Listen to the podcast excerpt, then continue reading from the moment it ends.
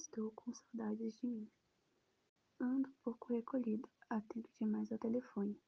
Escrevo depressa, vivo depressa. Onde está eu?